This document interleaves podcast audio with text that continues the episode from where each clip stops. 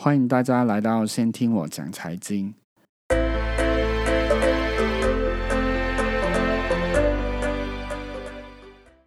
本节目所提供的资料和内容只供参考，各位在进行任何投资之前，应知行分析，考虑自己能承受风险程度，为自己投资带来的盈亏负责。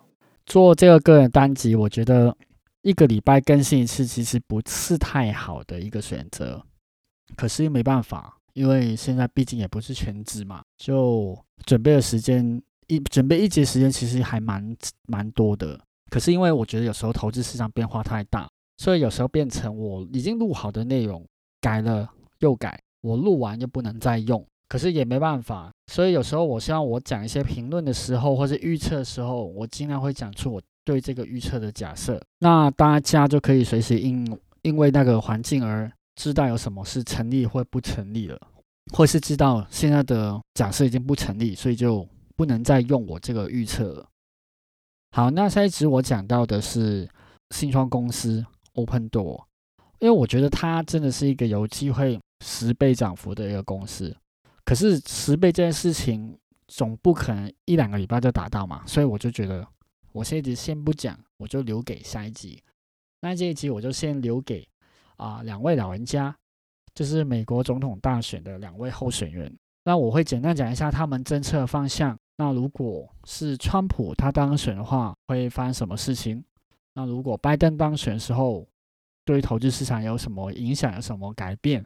那我们应该去怎么去准备呢？在讲美国大选前，我先补充一下上一集的内容，因为有一些听众跟我说，他你一来啊就讲那个美联储，而有一些人根本就不知道到底是什么。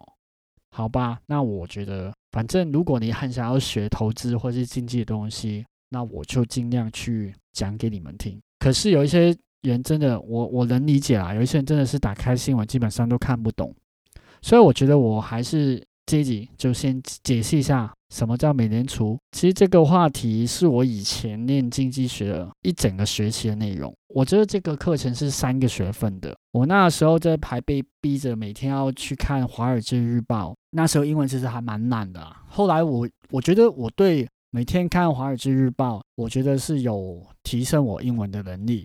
还有，我觉得不是看那么简单哦。那时候我还是要被逼着要写评语。以前其实真的很不喜欢啊。后来我觉得这个训练还不错，因为所以就让我现在如果要打什么报告啊，或者是一些新闻的总结，就非常的顺手。我会做的非常的快。好，那讲到美国联邦储备局 （Federal Reserve System）。其实它就是美国的中央银行，它在一九一三年成立的。我刚刚讲过，它英文嘛，它是一个 system，其实它就是一个系统，它并不是一个单一的中央银行的概念。它本来设计的时候就想要做一个比较平衡、相对来说比较中立、独立性的一个中央银行的系统，就避免了一小群的人去操控。这个是一个理论，所以在这个系统里面啊，它有三个部分去组成。第一个就是联邦储备理事会 （Federal Reserve Board of Governors），里面有七个位置，最多坐满的话是七个，包括主席。现在主席就是鲍威尔，一个任期是十四年，由美国总统去任命，由国会去呃审批批准。你不要以为啊，他最多有七个位置嘛，就一定会坐满，其实正常啊，很多。呃，什么的委员会啊，或者什么有多少位置，都通常都是选满、选好、选满的。可是这个现在哦，这个理事会只有五个成员，另外有两个还会再补上啊。那我讲完第一层，第二层就是被这个董事会所监管的美国联邦储备银行 （Federal Reserve Bank）。整个美国分成十二个区，每一个区都其实都有一个联邦储备银行去执行该区的货币政策。因为上面制定了一个政策嘛，那你总是下面又有人去对下面去执行嘛，所以就分成十二个区，每一个区去执行该区的货币政策。其中十二个区就有纽约的联邦储备银行，还有我上一集所讲到的那个伊凡斯，跟美队一样的伊凡斯，它就是在芝加哥的。好，那最后就是很常出现在新闻里面的公开市场委员会 （FOMC）。这个 FOMC 里面有十二个位置，你就把它想象成是十二生肖好了。那有七个就是我刚刚讲的第一层的那个理事会的人，另外五个哪里来？另外五个就是我刚刚讲了，也是上面讲有十二个区嘛，那十二个区的行长就会进来做。可是上面十二个人，那我怎么挑那五个来呢？其中一个一定是纽约的行的行长，因为纽约是含金量最高、最重要的一个地方，所以他就一定在里面。那其他四个位置就是由其他的人来轮流来做。那十二这十二个生肖用来干嘛呢？他们主要就是用来做投票、做决定的。因为 FOMC 一年就固定有八次的会议，会议中就会讨论目前的经济状况，就好像我上一集有讲到失业率跟通膨率等等，他们就利用这些他们收集得来的数据，对未来经济做出一些预测。预测过后，他们就讨论用什么货币政策去调控这个经济，像要不要呃升息，要不要降息等等。所以总结，整个系统就是用来保持。经济稳定，保护投资者，监管银行跟金融机构用的。好，那我觉得，如果刚刚听完，可能也有七分钟，我解释什么是美联储了。我觉得你们都是一个非常认真的投资者。如果你听完，我觉得你有后面，如果真的是赚钱的话，你也是应该的，因为你有好好的去学习。那我再补充一下啊，这个美联储它是一家公。你把它想象成一个公司就没错了。美联储这个就是公司的一个名字，底下有三个部门这样。那如果有看过呃财经类的书的话，可能有听过宋鸿兵的《货币战争》哦。其实这本书我是非常的推啊，因为真的非常的精彩。他提供的观点是不一样的，跟你课本上面学到的东西不一样。可能有很多人念经济系，可能他们也不知道，呃，宋鸿兵这个货币战争里面所讲的东西，真的也是非常的有趣。可是比较多的是一种阴谋论的角度去讲啊。好，我刚刚讲到，就是美联储就是真的是一家公司嘛，它并不是一个什么公关的机构。那以前啊，他们好像还要把一些股东的名字放上去的这个公司里面，可是后面当然是现在就不会再透露了。我记得上面。好像是有摩根史丹利，还有一些比较有钱的家族。那因为这一集这些都不是重点，所以我就不多说了。我就下一次留给，如果我要讲宋鸿兵这本书的话，我才说多一点点。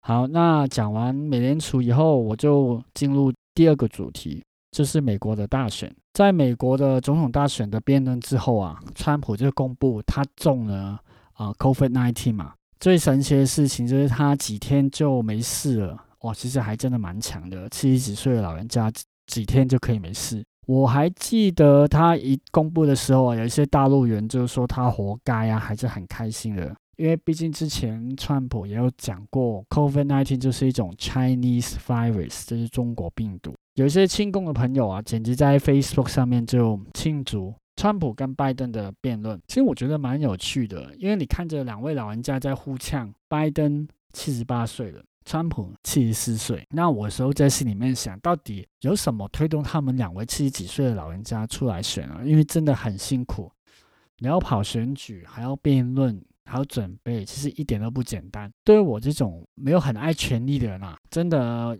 怎么看都没办法懂的。那其实你看，在两位候选人当中。虽然他们政党是不一样，有人觉得他们政党不一样，他们出来的政策一定是非常的对立。可是你只如果你仔细看的话，我不认为它差那么远，有蛮多政策其实程度不一样而已。所以我后面讲的有可能真的他们是差不多，可是就根据他们目前政策来推论的话，比较出来的一个结果。好，先说一句啊，我觉得如果政策两个都很接近来说，川普一定是比较吃亏的一个，因为以辩论当天的表现来说，好，他川普一直打断拜登讲话，这种行为在女性的选民来说印象是非常差的，还有一些比较高知识水平的选民来说。也会不喜欢，所以他们会倾向于投给拜登。如果我再推极端一点来说，如果他们政策是一模一样的话，比较的一定是印象跟观感。那如果这方面的话，拜登就比较占优势了。也是我们现在在看到你外面调查也好，你看到外面的啊，可能在赌哪一个大选的候选人会赢也好，都是看到几率比较高一点点，就是拜登。那我刚刚先讲，那我先讲一下他们不一样的地方好了。川普其实是提倡减税。他在位期间，其实一直尽力把企业的所得税税率从百分之三十五降到百分之二十一。同时，他也提倡减少教育的经费，降低处方药的价格，降低医疗保险费和结束额外的收费。他也同时继续推动传统能源的发展，也是他会很提倡的是美国制造。所以，如果是美国制造的话，也同样会得到减税。这个是他比较重要的一些政策啊。那在拜登方面。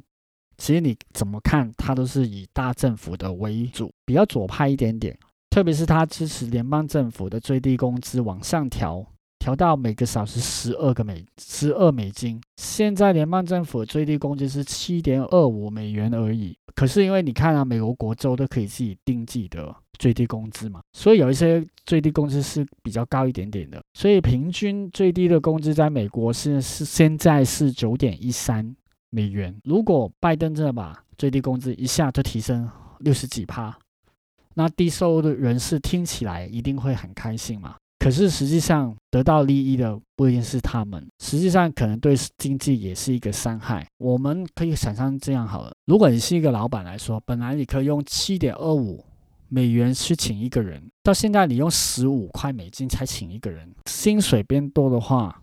来面试的人就自然会多，选择也会多了。那如果你是一个老板，你在挑员工方面的话，你要求一定是比较高。你要挑，一定是挑比较有经验呐，也有比较嘛，有经验、有能力，相对来说比较年轻的人。受害的人一定是一张白纸的新毕业的年轻人，或者是中老年的人。这两个群众的人，他们就业就相对比较困难了。这个不是一个非常难难去理解的一个现象，这个非常简单经济的现象而已。那如果在企业税方面呢，川普在减，拜登主张的也是提高，他从二十一趴提高到二十八趴。还有就是净收入超过一亿美金的企业就要付最低十五趴的税率。针对一些大企业生意缴税这方面来说，你看。辩论就知道了。他一直都是问川普：“哦，川普，你是不是只缴了几百块的税？你赚那么多钱，只缴几百块税，觉得对吗？”除了这样的话，其实针对大企业，他也针对过亚马逊。因为在二零一七年、二零一八年的时候，亚马逊是因为美国的税务优惠，所以不用缴税的。可是，在二零一九年啊，亚马逊收入达到目标的两千八百零五亿美金，但他们只缴一点六二亿的所得税。你算一下百分比是不是不到零点零六？就是因为赚大钱，缴的税又低，所以像亚马逊这些科技股之前就可以大涨，所以很多人买了亚马逊的人就非常的开心。拜登啊，除了针对这些科技公司的税金以外，其实他也批评过科技公司拥有控制市场的能力。这个所指的，他就是他们垄断市场。所以非常可以预计的是，如果拜登上场后，他会对开始对这些公司做一些调查，会针对这些公司做一些很多的动作。在能源方面，他就会提倡再生能源的发展。要减少碳排放，还有拜登的老人家，他希望从基础建设入手去重建经济，公布了一个维持十年、总额一万三千亿美元的计划。这个计划包括了建造道路、桥、高速公路、港口、机场，去创造五百万个工作职位。那我讲完对内的，到底对内这些政策是怎么影响我们去做投资、资产的调配呢？啊，我简单讲一下，川普上场的话。对美股相对是利好的，特别是科技股，它对科技股大公司都是非常的友善。还有就是高增长的公司，因为这些公司他们能省下更多的税金，省下这些税金，他们可以拿去再投资嘛，做更多的研发，维持他们高增长的动力。所以我觉得可以先考虑投资于股票市场，特别是科技股，而不是投资在这些公司上面的债券。也是很长，你可以看得到是。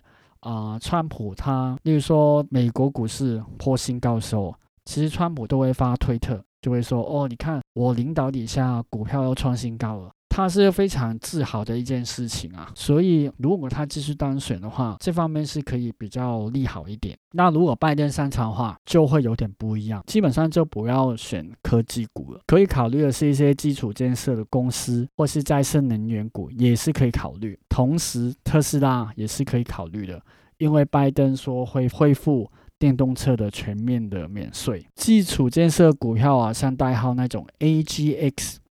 STRL、ACM 等等啊，特别是 ACM 来说好了，在全球它有做不少的建设，包括好像伦敦奥运的场地、中东阿布达比的机场。那在能源方面，我觉得可以看一下代号 BEP 的股票，BEP 就有经营水力发电站啊、风力发电等等。我刚刚提到的这些股票，我不是说你一定要买，或是你现在就要买，我只是把这些领域的。股票带出来，让大家去思考。毕竟投资人自己要多做功课，看一下这些领域到底有什么公司，他们是在做什么，盈利的能力如何，再做一些判断。那由于这一集的时间的问题啊，我先把川普跟拜登的政策和投资方向分两集。下一集的话，我就会谈到对外的政策、对外的取态。国际层面的事情啊，其实应该啊，哪一个市场会比较利好？例如说中国、呃，俄罗斯等等。那我们的钱在全球的资产配置方面，到底要怎么去准备呢？这个就会下一集我会讲到的。好，到最后就是上一集我忘记了找一句话来跟大家分享。